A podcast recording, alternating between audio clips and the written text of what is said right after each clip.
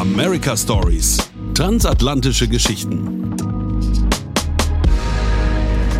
Herzlich willkommen zu America Stories, dem transatlantischen Austausch hier in der US-Botschaft in Berlin. Ich bin Jesse Georgie und wir haben einen sehr hochkarätigen Gast heute dabei, Tyron Ricketts. Tyron, herzlich willkommen. Ich grüße dich, danke für die Einladung. Tyron, du bist ein Multitalent. In unterschiedlichsten Formen sind wir dir alle schon mal in irgendeiner Form begegnet.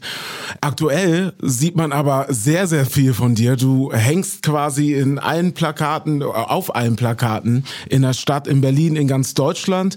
Du hast eine Produktion gestartet, eine große Produktion. Es ist die erste Filmproduktion, deutsche Produktion mit Disney Plus. Und die Serie, von der wir sprechen, heißt Sam ein Sachse. Dazu wirst du uns zum späteren Zeitpunkt noch mal mehr erzählen. Aber was steht aktuell bei dir an? Mhm. Also erstmal, ich hänge da ja nur indirekt, weil der, der da hängt, ist tatsächlich unser fantastischer Hauptdarsteller Malik Bauer. Aber Herzliche ähm, Grüße einmal. Grüße an, an Malik, aber nichtsdestotrotz hänge ich da auch mit, weil das eine Geschichte ist, die ich in jetzt fast 18, 19, 20 Jahren Arbeit entwickelt habe und dann zusammen mit Big Window, der UFA und meiner kleinen Firma Pentertainment umsetzen durfte mit Disney Plus. Und das ist eigentlich auch gerade im Moment, was so mich die letzten zwei, drei Jahre wirklich beschäftigt hat und mhm. umgetrieben hat, weil es einfach unheimlich viel Arbeit war, so eine Serie zu erzählen. Aber ja, das bestimmte eigentlich bis letzte Woche meinen Tagesablauf und jetzt bin ich gerade an dem Punkt, also die Serie ist jetzt seit zwei Wochen auf dem Dienst und jetzt geht so der Stress, der damit einherging, der verflüchtigt sich jetzt langsam und ich kann wieder aus dem Tunnel rauskommen und gucken, was sonst noch in meinem Leben so stattfindet okay. und passiert. Okay, super, das klingt sehr, sehr gut. Wie kam die Zusammenarbeit mit Disney Plus zustande? Ja, ich habe die Geschichte von dem echten Samuel Mefire, mhm. die habe ich 2001 habe ich die gefunden. Du hast ja im Intro, glaube ich, schon kurz angesprochen. Ich war früher Musiker auch, ich war Rapper und wir hatten eine Band, die hieß Brothers Keepers. Ja. Und vielleicht reden wir gleich noch drüber, wie ich Sam damals kennengelernt habe. Aber lange Zeit wollte niemand diese Geschichte machen in Deutschland. Mhm. Also wir haben 2006 zusammen mit Jörg Winger äh, der war damals mein Produzent bei Soko Leipzig, wo ich Schauspieler war, haben wir zum ersten Mal versucht, aus der Geschichte einen Kinofilm zu machen, also mhm. aus der wahren Geschichte von Samuel Mefire.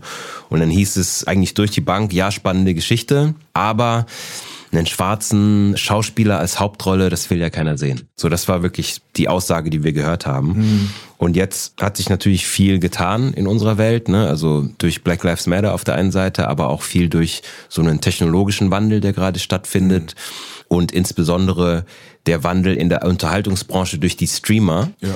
die ja die Welt als Markt haben. Mhm. Ne? Und weltweit gesehen sind halt weniger Menschen weiß als People of Color. Das mhm. heißt, ein Streamer muss per se natürlich auch ein Programm schaffen, das auch den Rest der Welt interessiert. Und als wir dann die Geschichte von Samuel Mephire als Serie wieder aufgegriffen haben, mhm. Ne, mit dem Titel Sam ein Sachse, haben wir natürlich dann erstmal mit den Streamern gesprochen und hatten dann unter anderem auch ein Angebot von Disney, ein ersten Gesprächsangebot.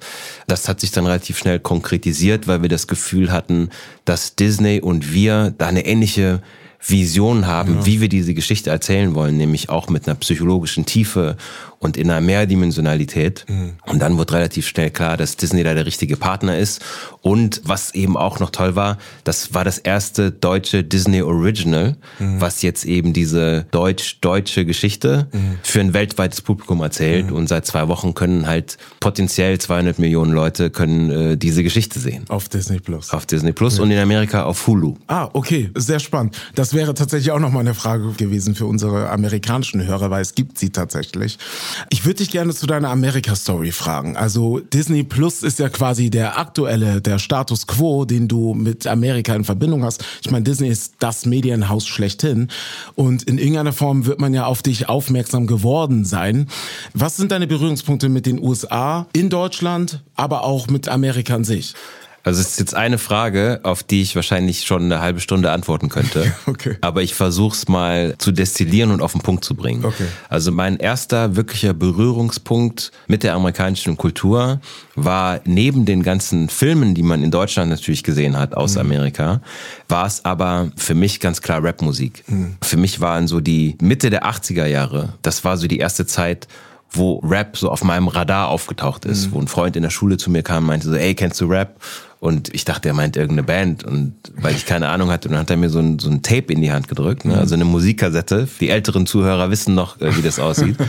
Und da waren einfach die unterschiedlichen Rap-Songs drauf von wirklich back in the days. Ne? Also wir reden von Cool Moody, Ice-T und so weiter und so fort. Lang ist es her. Two Life Crew, also auch so ein bisschen, ja, nicht ganz jugendfreies Zeug. Aber ich habe eh nichts verstanden. Ich war 13 Jahre alt. Aber für mich, mich hat diese Kraft, die da drin steckte, die Tatsache, dass da andere schwarze Menschen sind, andere Menschen, die so aussehen wie ich, mhm. Die das Wort ergreifen und die ein Medium gefunden haben, um sich Gehör zu verschaffen. Ja. Das hat mich total inspiriert, weil das hatte ich damals nicht in Deutschland. Ich habe mich nicht auf den Fernsehbildschirmen gesehen, ich habe mich nicht im Radio gehört, ich habe keine Leute gesehen, die so aussehen wie ich und plötzlich hatte ich da tatsächlich Vorbilder. Mhm. Ob das jetzt die richtigen Vorbilder waren, steht auf einem anderen Blatt, aber ich hatte Vorbilder, die was Starkes, Kräftiges gemacht haben und da hat mich Rapmusik sofort gepackt habe dann selber angefangen, Rap zu machen. Ja. Erst so hobbymäßig, nachgerappt, mhm. kein Wort verstanden. Dann irgendwann hatte ich eine eigene äh, Tanzgruppe, also nicht Breakdance, aber so Hip-Hop-Dance. Dann waren wir in den Ami-Clubs. Also ich habe in Aachen gewohnt ja. damals. Da war dann drumherum, gab's Geilenkirchen, GK, ja. Übach-Palenberg. Da gab's so diese ganzen Airbases. Ja. Da waren wir in den Clubs. Und das war für mich halt immer, als wenn ich in so eine, aus der Welt, in der ich lebe, wo ich nicht wirklich dazu passe. Hm. Plötzlich komme ich in eine andere Welt rein, andere wo Welt. die Leute so aussehen wie ich, ja. wo die irgendwie die Musik hören, die ich gut finde. Ja. Und diese Liebe dazu, dieses Hobby hat sich dann irgendwann in meinen Beruf verwandelt. Ja. Also ich habe dann irgendwann eine eigene Platte gemacht, die erste, glaube Ende der 80er, Anfang der 90er Jahre habe dann irgendwann über eine Platte, die ich in Frankfurt gemacht habe, ich bin nach dem Abitur nach Frankfurt gezogen. Ja. Und das war damals auch eine Hochburg für amerikanische Kultur, ja. weil eben viele Bases da noch waren. Ne? Dann äh, wurde ich da Rapper. Ne? Also tagsüber war ich in Werbeagenturen, okay. äh, habe da gearbeitet, abends war ich Rapper und bin dann über eine Platte, die wir da aufgenommen haben, zum Film gekommen, weil mich ein Regisseur, der den Song gut fand, das mhm. Label angerufen hat und mhm. gefragt hat, ob ich mir vorstellen kann, da mitzuspielen. Das war mhm. Lars Becker, 1994. Ah. Okay.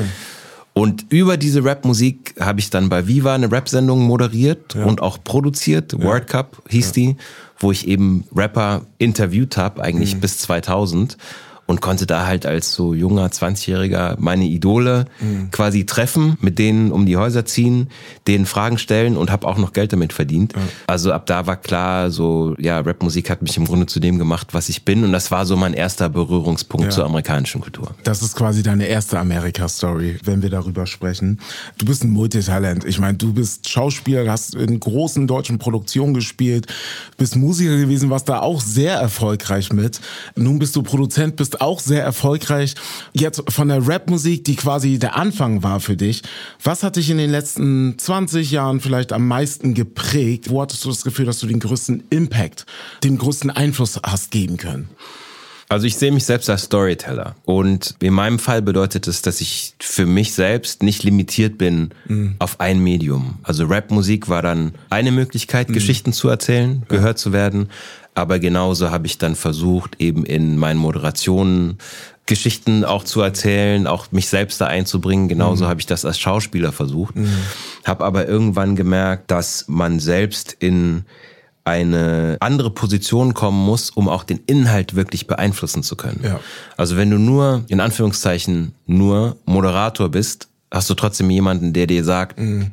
Was du zu erzählen hast. Ja. Wenn du nur, in Anführungszeichen, Schauspieler bist, spielst du das, was im Skript steht. Also man muss letztendlich auch Entscheidungsträger. Irgendwann habe ich gemerkt, okay, wenn ich wirklich Impact mhm. haben möchte, muss ich selbst an Positionen kommen, wo ja. ich auch entscheiden kann. Ja. Und das führte dann irgendwann dazu, dass ich gesagt habe, ich muss halt selber produzieren. Mhm. Und das war das erste Mal so bei der Sendung bei Viva, die ich gemacht ja. habe. Ich habe dann nach einem Jahr gemerkt, es macht nur Sinn, wenn ich es selber produziere.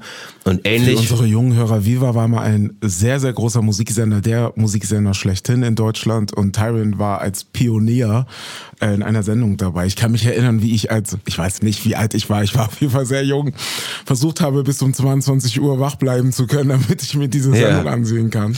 Ja, das war vor dem Internet. Also wenn man da irgendwie ne, ein Rap-Video sehen wollte, was einen interessiert, musste man sich meine Sendung angucken. Ja.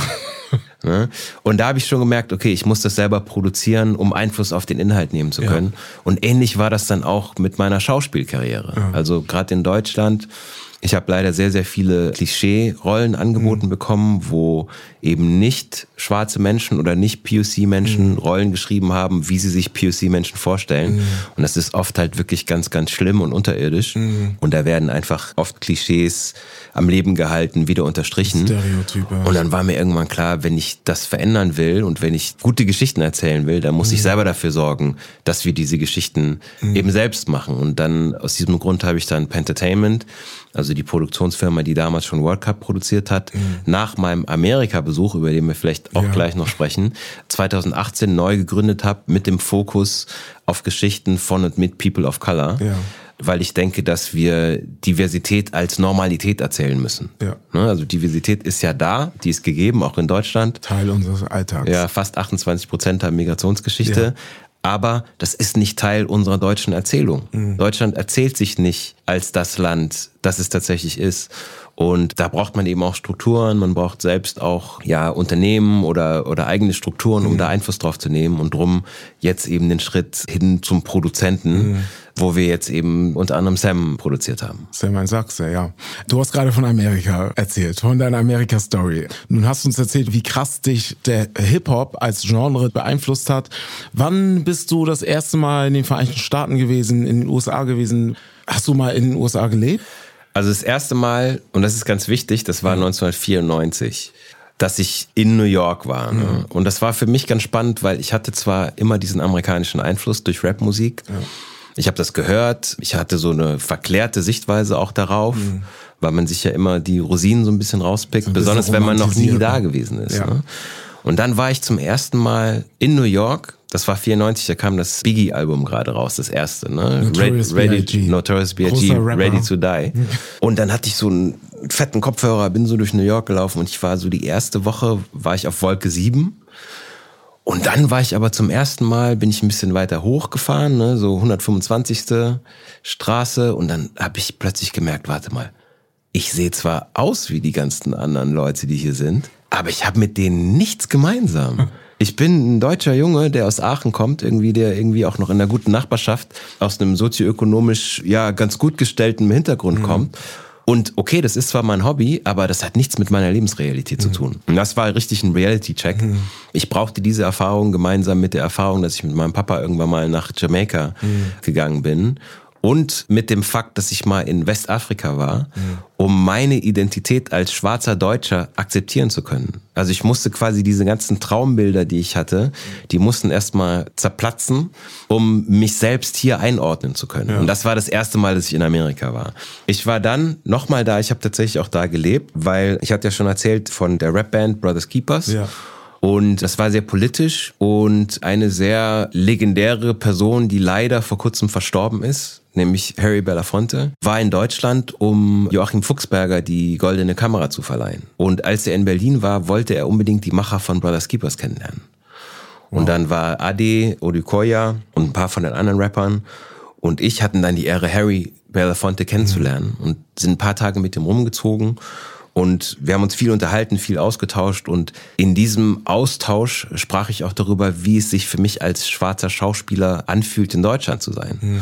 Und daraufhin sprach Harry und seine Tochter Gina Belafonte eine Einladung aus, dass wenn ich mir das Business, das Entertainment-Business in Amerika mal anschauen wollen würde, wären Sie bereit, mir dabei zu helfen? Mhm. Harry Belafonte ist ja die amerikanische Legende. Ist eine Legende, der ist, nicht nur war das der erste Mensch, der über eine Million Platten verkauft hat, ja sondern der war einfach auch politisch und sozial. Ja. Hat der so viel bewegt. Er ist mhm. mit Martin Luther King marschiert, ja. hat dafür gesorgt, dass schwarze Menschen in den Südstaaten Geld hatten und Möglichkeiten, um zu wählen. Also der hat einfach so viel in seinem ja. Leben gemacht durch seine Kunst.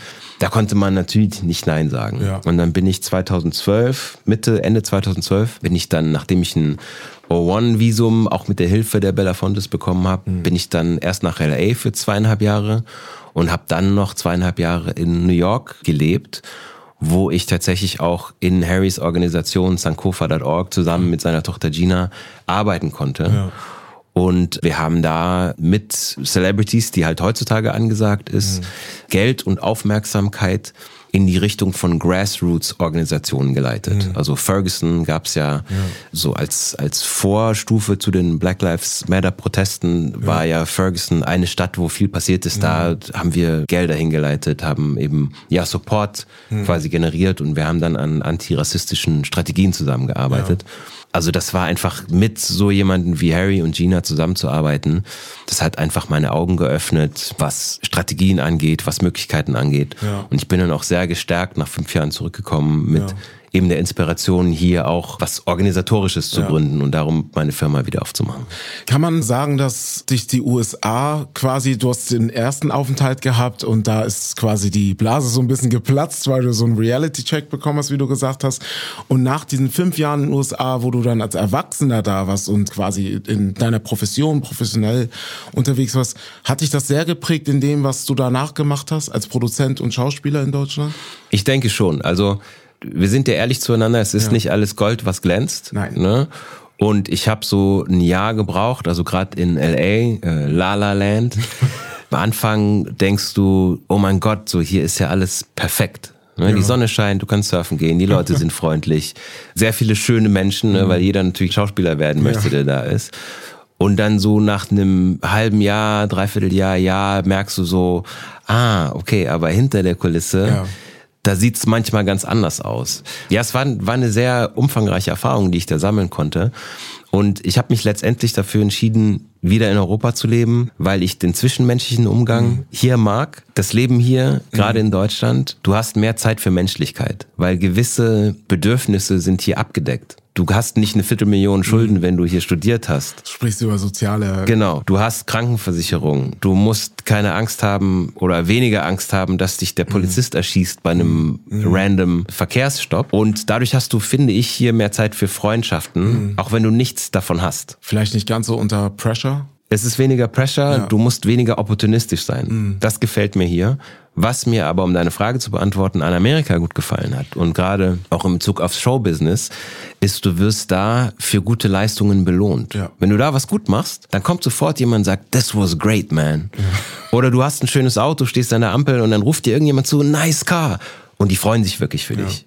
Während hier, mh, mm, da ist eher so ein bisschen so, man gönnt den Leuten das nicht so richtig, mhm. hier ist so ein bisschen neidisch. Mhm. Ich habe ein Tischtennisturnier gewonnen in Venice, ne? so 16 Leute, Backyard Barbecue. I won. So, ein Jahr später treffe ich jemanden am Strand, der sagt, hey Champ. so hier, wenn die Leute sagen, ja, hast noch mal Glück gehabt, so nächste Mal. So. Der hat bestimmt geschummelt. Genau. Und das konnte ich mir ein bisschen quasi bewahren, ein bisschen mitnehmen. Also mhm. auch vielleicht selbst auch stolz auf was zu sein, was man gut gemacht hat. Ja. Ja. Oder vielleicht auch, wenn man der Meinung ist, man hat jetzt ein gutes Projekt mhm. in der Tasche, dann darf man das, finde ich, auch ja. selbstbewusst und mit breiter Brust präsentieren. Ja. Und muss nicht immer sein Licht so sehr unter den Scheffel stellen. Ja. Das hat mir sehr gut gefallen aus Amerika und mhm. ich versuche eben das Beste aus beiden Welten zusammenzuführen. Zusammenzubringen. Und das machen wir auch hier äh, in dieser US-Botschaft. Darum steht auch hier die, die deutsche Fahne und die amerikanische Fahne. Richtig. Äh, die Hörer können es nicht sehen, aber auf den Social-Media-Bildern werden die das sehen. Du hast gerade von deiner Amerika-Erfahrung gesprochen. Das heißt, du bist quasi empowered zurück nach Europa, nach Deutschland gekehrt. Kann man das so sagen? Ja und nein. Okay. Es gab Sachen, die haben mich empowered. Es gab Sachen, die waren mir zu hart. Also gerade in New York zu leben, das ist so teuer. Mhm, da gibt's ja. nichts. Du kannst umsonst in den Park gehen. Das ist alles. Das Sogar wenn du zum Strand fährst, du fährst über eine Brücke, das kostet 14 mhm. Dollar. Du musst mhm. parken, das kostet 25 Dollar. Du hast noch nichts gegessen, noch nicht getankt. Also das alles Geld kostet. Und dieser Überlebenskampf, der hat mir schon noch Energie gezogen. Aber mit dem, was ich da gelernt habe, das hat mich empowered. Und ich denke, das hilft mir hier auch Dinge vielleicht anders umzusetzen. Ja, du hast von dem Projekt Brothers Keepers gesprochen. Das ist auch etwas, was mich persönlich total geprägt hat als junger Mensch.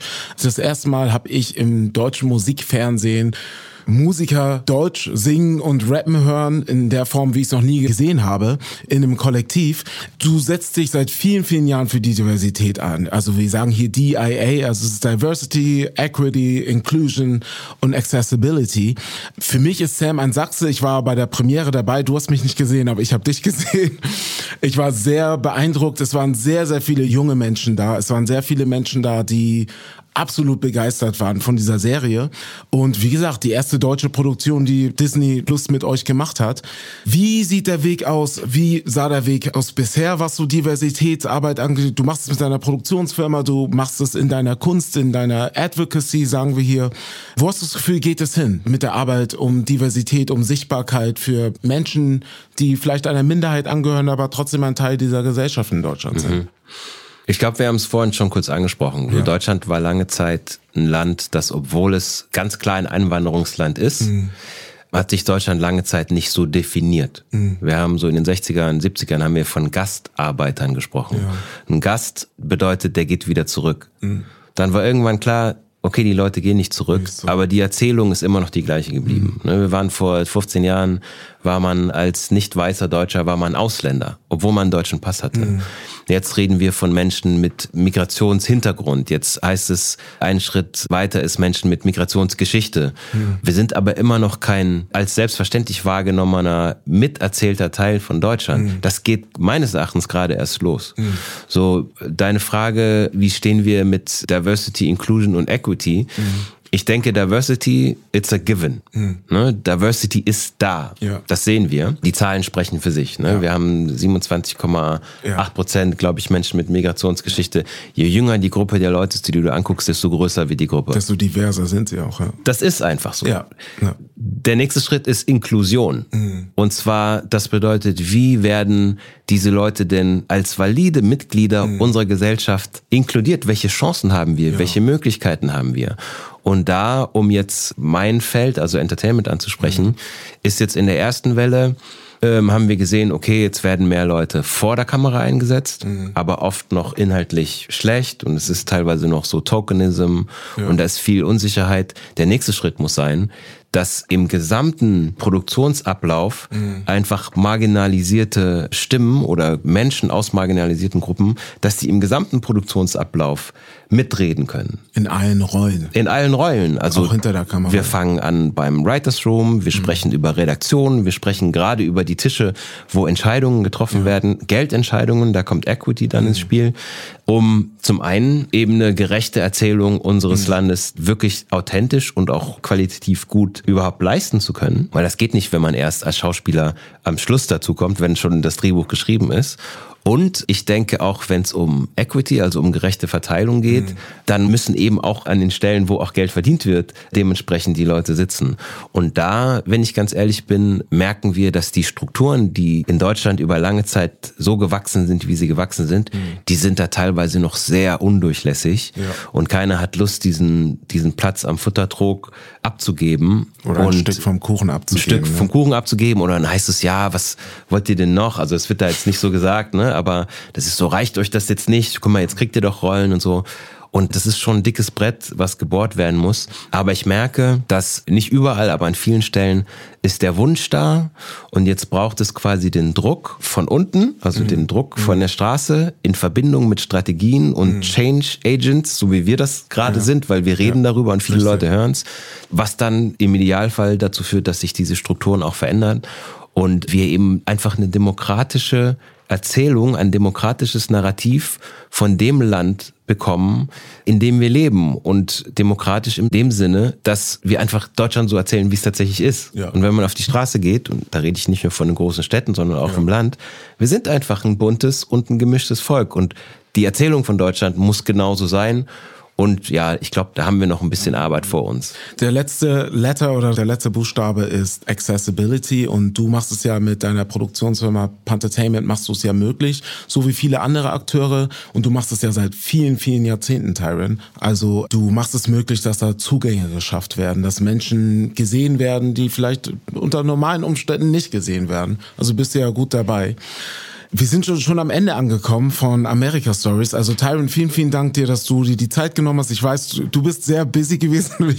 es sind einige Wochen vergangen, in denen wir versucht haben, Tyron ranzubekommen. Und ich bin sehr dankbar dafür. Unsere Ausgangsfrage ist immer, was bedeutet dir die deutsch-amerikanische Freundschaft? Du hast es eigentlich in diesem Gespräch schon beantwortet. Aber fällt dir da was Aktuelles vielleicht ein, persönlich, aber auch vielleicht professionell? Also vielleicht eher persönlich. Ich finde, man kann viel voneinander lernen. Es gibt hier viele Sachen, da können sich die Amis was abgucken. so, und es gibt in Amerika Sachen, da können wir uns was abgucken. Und ich glaube, wenn man das Beste aus beiden Welten vereint, so da fahren wir ganz gut damit. Ne? Mhm. Vielleicht noch in eigener Sache, äh, schaut gerne auf die Pentertainment-Seite. Ne? Wir packen es in die Show Notes. Super. Und wenn euch Sam an Sachse gefallen hat, Sam A. Saxon, dann geht bitte zu IMDb und Rotten Tomatoes und votet das. Vote, vote, vote. Dankeschön. Das war America Stories. Danke an Tyron Ricketts und wir hören uns beim nächsten Mal wieder. Ich danke dir für die Einladung.